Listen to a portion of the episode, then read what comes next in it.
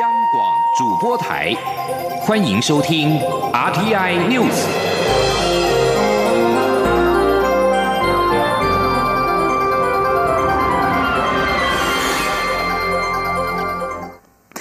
各位好，我是张水华，欢迎收听这节央广主播台提供给您的 RTI News。长荣航空罢工进入了第二天。根据长荣航空的官网，今天下午最新资料显示，今天总共取消了七十九个航班，而明天预计总共会有一百一十二班的航班取消，影响人数大约是两万多人。桃园市空服员职业工会秘书长郑雅玲今天表示，目前已经有超过一千四百名的会员缴交证件，换言之，将近长荣分会过半的会员参与罢工。他也说，工会已经做好打持久战的准备，但如果公司愿意提出善意方案，他们也愿意协商对话。不过，如果公司无意要善意协商，他们则会愿意拜会行政院长苏贞昌，希望让争议早日落幕。长荣航空罢工的事态越演越烈，双方更是进入了法律战。长荣航空今天指桃园市空服员职业工会提出的劳工董事诉求，依法不属于调解事项，委托律师到台北地院地状，向工会的非法罢工提出了损害赔偿，求偿一天新台币三千四百万元。不过，工会认为劳动部已经表明了劳工董事属于调整事项，所以没有违法之余。记者肖兆平报。长荣空服员发动罢工，要争取劳动权益。劳资双方争点不断扩大，从日资费与竞搭便车，又谈到劳工董事。长荣公司更是针对工会的劳工董事主张，祭出法律战，正式对桃园市空服员职业工会提告求偿。工会委任律师陈立全认为，过去已经有行政首长公开主张劳工董事属于调整事项，所以工会以此作为罢工诉求之一，根本没有违法空间。他呼吁资方不要浪费司法资源，应该尽快释出善意，启动协商。他说：“那劳动部长在。”一百零一百零八年五月二十七号，在受立委质询的时候，都已经公开的表示了说，劳工董劳工董事其实是调整事项。那我也不清楚资方为什么会认为这个东西是违法的。所以在这些呃至少客观的事实反映之下，我们都认为说，呃今天这个工会的罢工的行为，其实并没有违法的空间存在。长荣公司委任律师钟俊则表示，是否设置劳工董事是。股东会的权责，公司无法单方面决定，因此也就不属于类似工资、工时的调整事项。所以工会以此作为罢工诉求，显然是涉及违法，且还要以每天新台币三千四百万的营业收入作为损害赔偿的计算基准。他说：“这样的诉求哦，在团体协约中从来没有听过工会这边有提出，那是到调解的后期才出现。哦，我们这边主张这个是违反劳资争议处理法第五十三条的立法意志，这是显然有抵触，因为双方没有办法事前的达成共识，那当然没有办法做有效的这个达成 有效的谈协商这样子啊。那最后一件事情就是说，这个诉求它本身就不是一个调整事项的劳资争议，所以我们认为此次的罢工应该是一个违法的行为。”桃园市空服员职业工会解释，劳工董事只是争取劳工参与治理的方法之一，他们乐见公司提出各种建议进行讨论。工会委任律师也强调，相关诉求不构成违法空间。而资方委任律师钟俊则认为，双方认知不同就涉及法律争议，下一步就在法院讨论。除公司提告外，也有长荣航空员工要对工会罢工提告。他们认为工会设置的纠察线影响出入，因此要对工会干部提起强制罪、妨碍自由等刑事诉讼。长荣航空则表示，他们不愿意见到员工相互撕裂与对立，但也不纵容非法行为，呼吁员工保持理性，避免不必要的冲突发生。中央广播电台记者肖兆平采访报道。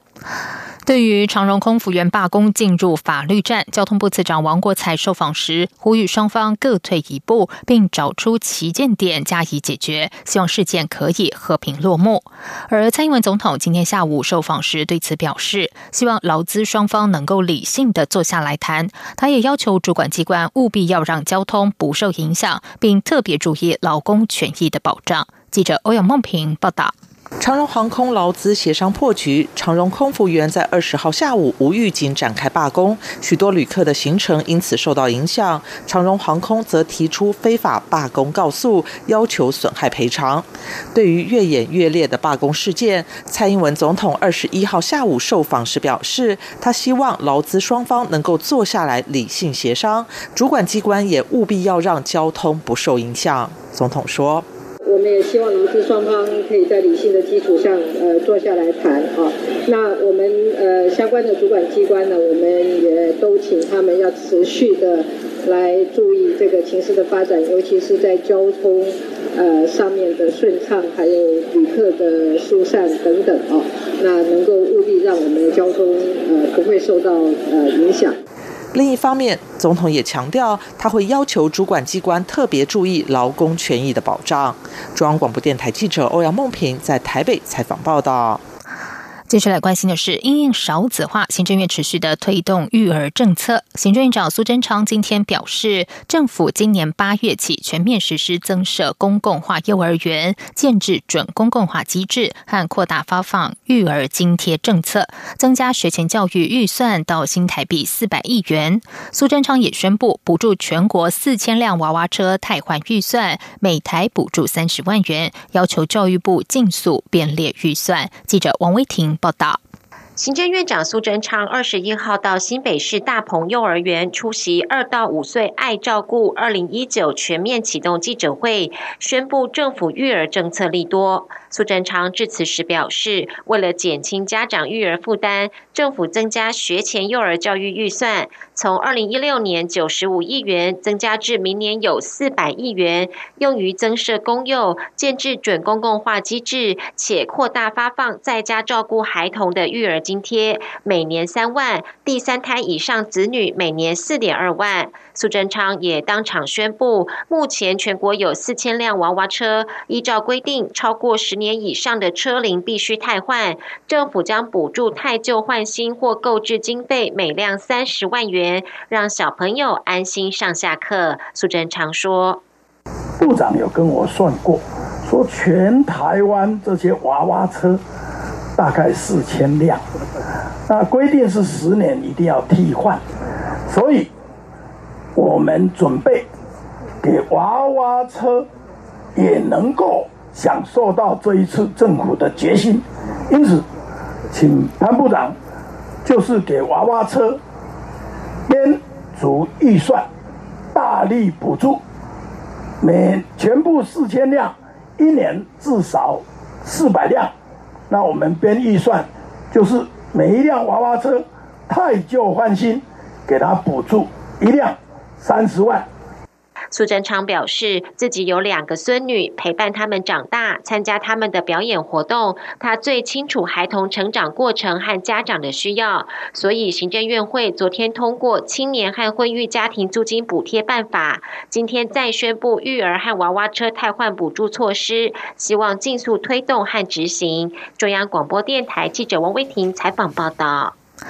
近年来，儿童被凌虐致死、校园霸凌及酒驾杀人事件频传。台北市文明人权服务协会等多个公民团体共同发起了“六二九凯道小白花”运动，邀请民众六月二十九号一同走上凯道，反虐童、反霸凌、反酒驾，为儿童打造一个可以更安全、安心生活的环境。记者郑玲报道。台北市文明人权服务协会理事长张凯军等人二十一号在立法院召开记者会，宣布六月二十九号下午三点，将在凯达格兰大道发起小白花运动，诉求保护儿少，期盼借由本次活动，唤起社会更加关心儿童安全议题。零霸凌，零儿虐，零酒驾，六二九小白花运动。下午三点，凯道见。张凯军指出，大家都知道儿童安全议题非常重要，也是全民所在意的，但各单位却没有确切完善的防治机制，让全民无感无力。因此，这次小白花运动就是希望唤起社会注意，希望人民、政府及公益团体携手合作解决问题。希望我们台湾有这么善的力量，我们也会发起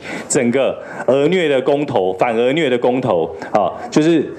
儿虐治。死，然后死刑或无期徒刑不得假释，因为现在台湾最大的问题刑度太低，很多时候包含酒驾、包含儿虐、包含霸凌，刑度太低，我们一定要发起这个公投。民团也呼吁政府单位可以研究以一部分烟捐增设更专业的专号，作为通报校园霸凌与儿虐案件的通报窗口。另外，对于外界关心的酒驾事件，近日立法院虽已修法，但人民普遍仍感觉刑罚不够重，不足以达到动核效果。后续有待政府。与立委继续努力，打造更安全的社会环境。央广记者郑玲采访报道。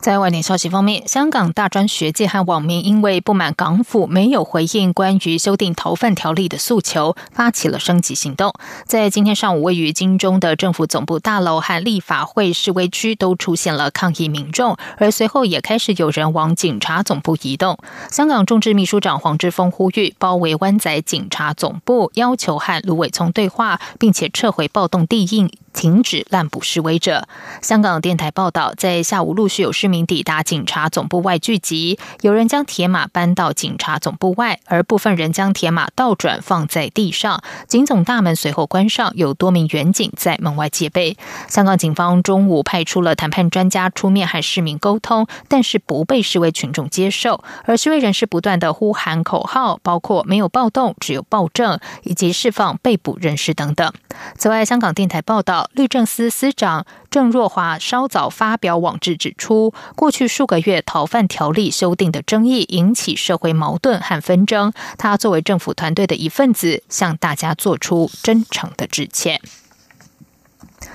一架造价一亿三千万美元的美国军方无人机被击落。伊朗外交部次长阿拉奇今天表示，伊朗握有确凿的证据，可以证明美军的无人机遭击落前侵入了伊朗的领空。美军二十号指控伊朗以地对空的飞弹无端的攻击在荷莫兹海峡上空的美国无人机，危机这条扼守波斯湾出入口的石油运输要道。纽时报道，美方原本要在今天破晓前报复伊朗。不过行动临时喊卡，阿拉奇则是重申，伊朗无意在波湾寻求战争或是冲突，并且警告美军不要在区域内轻举妄动。伊朗外交部长查瑞夫今天表示，伊朗将会把本案提交联合国，证明美军无人机在遭到击落之前侵入了伊朗的领空。而华府则是坚称，伊朗击落的无人机当时在国际公海上空飞行。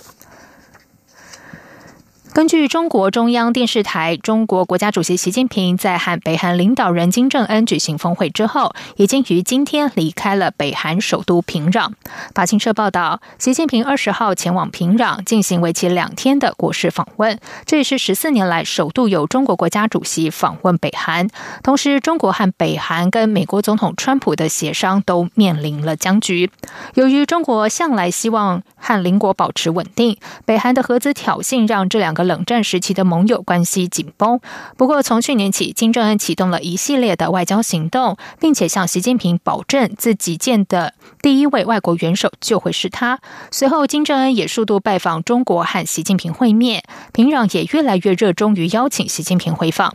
分析家表示，今天离开平壤的习近平有意运用这次访问，向川普表示自己对金正恩有影响力。目前，美中这两大经济体正深陷在贸易。一战中，预计两国领袖下周将会在日本大阪的二十国集团峰会举行会谈。一名俄罗斯国会议员在高加索国家乔治亚国会的议长座位发表演说，导致乔治亚首都特比利西发生了骚动。警方随后要求国会提前改选的抗议群众发射橡胶子弹和催泪瓦斯。法新社报道，在俄国议员盖夫里洛夫发表争议演讲之后，大约有一万名的抗议人士聚集在国会外，有些人并冲破镇暴警察的封锁线进入国会庭院。警方把这群人驱离。之后，抗议行动仍和平进行，但到了半夜，镇暴警察开始发射橡胶子弹和催泪瓦斯。大约有三千名示威群众短暂散去后，又重启抗议。在野党欧洲乔治亚党其中一名领袖乌古拉瓦告诉法新社，抗议者要求提前改选国会，并要求议长和内政部长辞职。这里是中央广播电台台湾之音。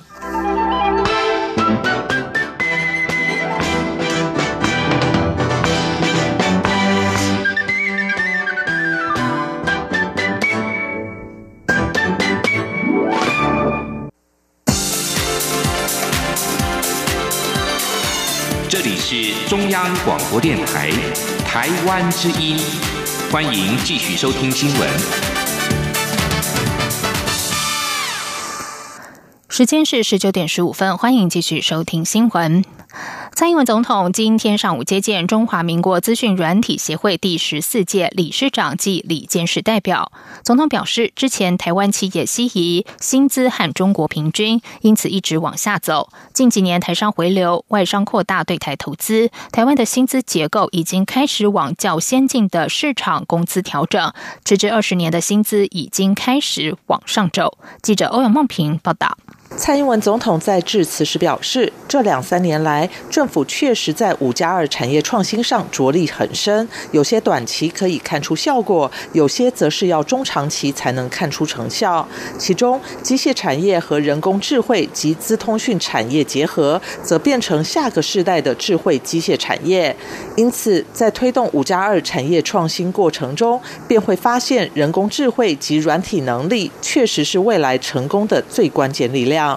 蔡总统并指出，二十年前在前总统李登辉时代，台湾的产业一直外流，让人感到心惊肉跳，不知道他们何时会回来。现在他就任总统，台商都回来了，而且会让台湾下个世代的产业注入一股很大的力量。总统并指出，现在也可以看到一个趋势，就是当台湾企业到中国后，台湾的薪资就一直与中国在平均，所以这几年的薪资一直往下走。但是当台商回流、外商扩大对台投资时，现在的薪资结构开始又不一样，一直往比较先进的市场工资调整。像是 Google 在台湾的研发团队，如果成员研发的是世界性商品，薪水与世界的薪水是。是同步的，因为产业方向不一样，连接的对象也不一样，所以台湾迟至二十年的薪资已经开始往上走。总统最后表示，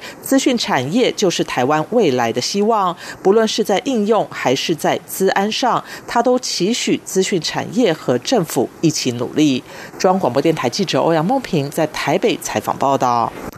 时代力量立委黄国昌和馆长陈之汉将于六月二十三号在凯达格兰大道举办拒绝红色媒体、守护台湾民主游行。民进党发言人李彦荣今天表示，中共利用亲中媒体操纵舆论，制造社会对立，破坏台湾民主制度。为此，民进党将代表出席这场游行活动，支持反渗透的主张。记者刘玉秋报道。时代力量立委黄国昌与馆长陈之汉将于二十三号在凯道。要举办拒绝红色媒体、守护台湾民主游行，并将邀请各党总统参选人与各主要政党代表参加。民进党发言人李彦荣二十一号表示，中共对台湾的渗透无孔不入，甚至涵盖许多层面，尤其利用亲中媒体操弄舆论，制造社会对立，破坏台湾民主制度。为此，民进党将派代表参与拒绝红色媒体的游行，支持反媒体渗透。李彦荣说：“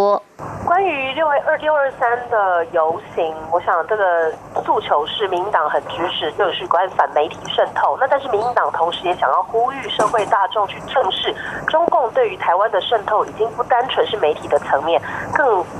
深入的还包含有来到了学校跟邻里的这个层级，所以我们呼吁社会大众对于中共在台湾无孔不入的渗透，媒体、邻里、学校、社会各个层面的这样的渗透，大家要更加的关注，而且共同来保卫台湾的民主跟自由。而面对中共对台渗透，李彦荣指出，民进党与执政团队会从法治、教育等各领域，以整体思考做应应，持续完善反渗透的相关修法，强化民主防卫机制。确保台湾的民主与自由不受中共侵害。日前，蔡英文总统也已召开国家安全会议，提出三道防护网，要求国安团队及行政院要加速完成相关的立法工作。李彦荣也表示，执政团队已陆续修正国家安全法、两岸人民关系条例、在害防救法、刑法、国家机密保护法等防治中共渗透的相关修法。立法院临时会也排入迫切需要完成的重要修法。下个会期将更会处理境外势力传播。不实讯息的相关规范及配套措施，完备防堵境外势力渗透与介入的机制。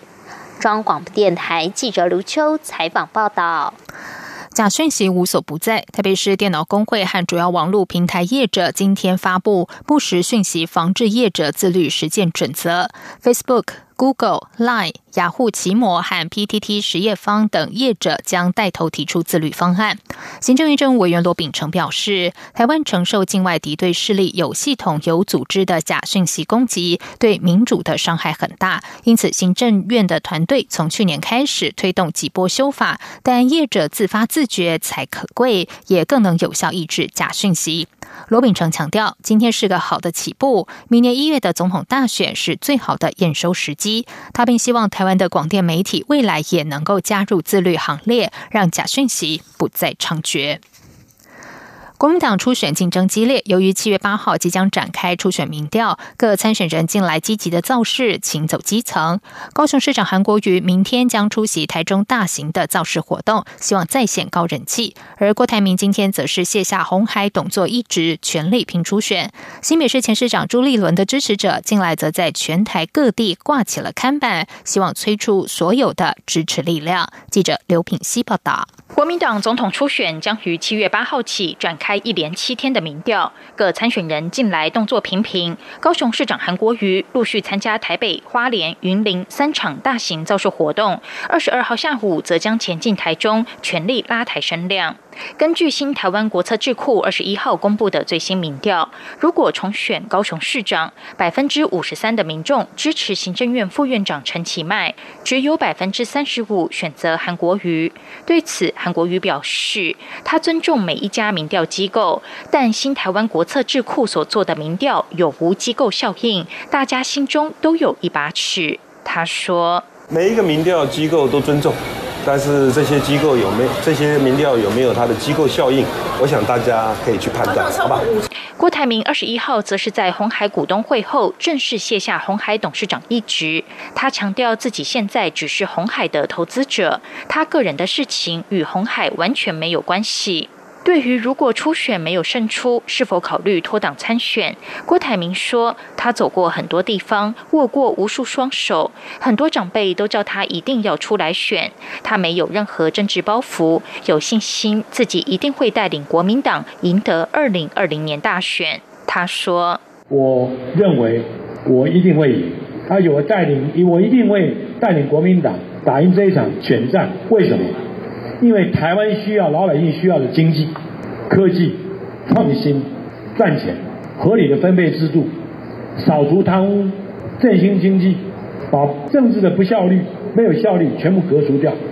此外，新北市前市长朱立伦这段期间行脚台湾各地宣传政见。随着民调即将展开，各地支持者近日开始陆续自发性悬挂电话民调唯一支持朱立伦字样的看板。对于接下来是否规划举办造势活动，朱立伦二十一号受访时表示，他参选的重点在于说清楚理念与诉求。现在参与初选就办大造势，不参与初选也办造势，是有点奇怪的场面。支持者难免会担心造成党内分裂。他强调自己是一个做事的人，希望少造势，多做事。他会持续提出政见，或是以比较温馨的方式与支持者见面。央广记者刘品熙的采访报道。在译文消息方面，赵德胤的新片《卓人秘密》由台湾、缅甸、马来西亚三方合制，日前参加坎城影展，大获好评。包括知名导演昆汀·塔伦提诺都相当赞赏。目前确定有欧洲、北美、亚洲二十八个国家地区会放映。台湾上映时间是在七月十九号。记者江昭伦报道。赵德胤执导的新片《卓人秘密》二十一号举行正式电影预告发布会。赵德胤接同女主角吴可希以及夏于乔、宋云桦等演员盛装出席。尽管电影七月中旬才会上映，但《卓人秘密》先前在坎城影展放映时，已经受到外国媒体好评。就连知名导演昆汀·塔伦提诺以及拿下奥斯卡金像奖最佳导演的凯撒琳·毕格罗，在看完片子后也都给予高度肯定，并认为颇有女人宫廷斗争戏的味道。赵德胤表示，《主人秘密》是一部迥异于一般的惊悚片类型，他自己都认为非常耐看。赵德胤说：“我觉得这个电影本身就是一个不太一样的惊悚片，嗯，对，我觉得是是很就是很耐看，它走的不是那种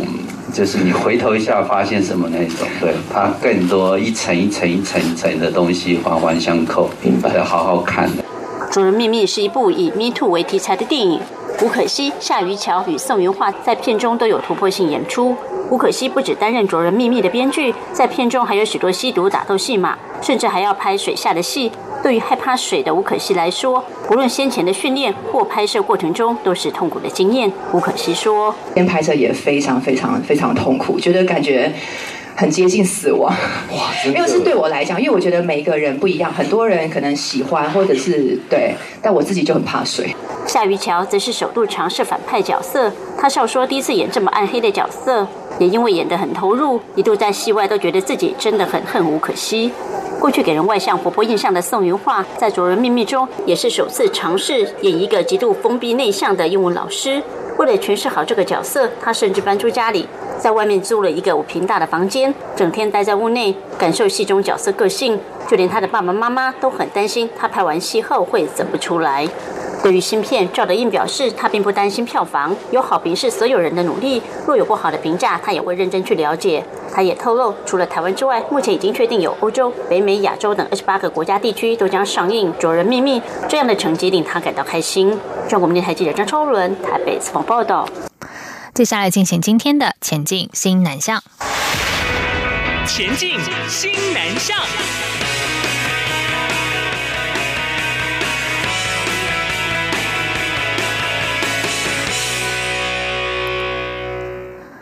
七国新著名语言即将列入十二年国教课纲语文学习领域。教育部国教署特别推出了宣导动画，还有问答集，协助师生了解各项开课资源，还有注意事项。记者陈国伟报道。十二年国教课纲即将上路，国教署为让大众了解新著名语文课程，特别在新著名子女教育资讯网放上宣导动画短片。新著名语文课程于一零八学年度正式实施，国小阶段是与本土语文并开。原先本土语文已有闽南语、客语、原住民三种语言，因应政府政策增加了新住民语，此四种语言则一种修读。国民中学则依学生意愿。于弹性课程时段自由选修。国教署科长陈碧玉表示，新著名语涵盖越南、印尼、泰国、缅甸、柬埔寨、菲律宾及马来西亚等七国语言。国教署将开课快速指南文宣折页档案上网，并规划问答集，共列出二十七个常见问题，包括修读新著名语文课程的对象、学校如何开课、师资来源、聘任方式、什么条件可优先申请远距教学等。我们不限是新著名子女才可以选这个课程，是。所有国小跟国中一年级的新生，也就是适用十二年国民基本教育课程纲要的这些学生，都可以选习新著名语文课程。国教署指出，因应新著名语开课，目前已在全国培训两千三百二十八位师资，编撰完成七国语文学习教材共一百二十六册，并与中央大学及资策会合作开设远距直播课程，满足偏乡学校的开课需求。中央广播电台记者陈国伟台北采访报道。在文化部的支持和推动之下，东南亚艺文类非政府组织国际生活艺术组织 （LAI） 去年来台设立台湾办事处，透过 LAI 台湾办事处平台网络，持续促进和国际重要艺文组织的合作，推动艺文工作者参与跨国合作计划，使台湾成为东南亚文化社群的积极贡献者。LAI 台湾办事处在去年成立时就规划了区域代表计划，第一次区域代表会议于今年三月展。开由来自台湾、柬埔寨、辽国、越南、缅甸和泰国等六国十二位区域代表提供支持和建议，也将在未来的两年任期间进行区域合作和互访，分享亚洲文化网络和平台资讯，持续的促进区域文化理解和链接。而为了增加提增和新南向国家的文化交流，LAI 台湾办事处也透过了和世界民族音乐工作方的合作，选送了四位音乐家到柬埔寨还有瑞典，分别参与柬埔寨民族音乐工作方以及瑞典民族音乐工作方，与来自全球的音乐家分享交流，用音乐和国际对话。以上新闻由张旭华编辑播报，这里是中央广播电台台湾之音。